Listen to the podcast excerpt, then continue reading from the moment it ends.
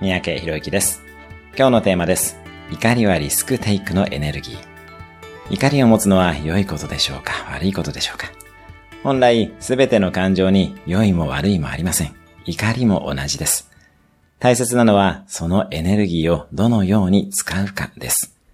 例えば、怒りはリスクテイクのエネルギーとして活用することができるので、人は怒りを抱えていると思い切った行動ができたりします。会社を辞めて起業したり、親への反発から独自の道を進んだりします。よって、怒りそのものを否定するのではなく、そのエネルギーをどのように活用するかを考えてみましょう。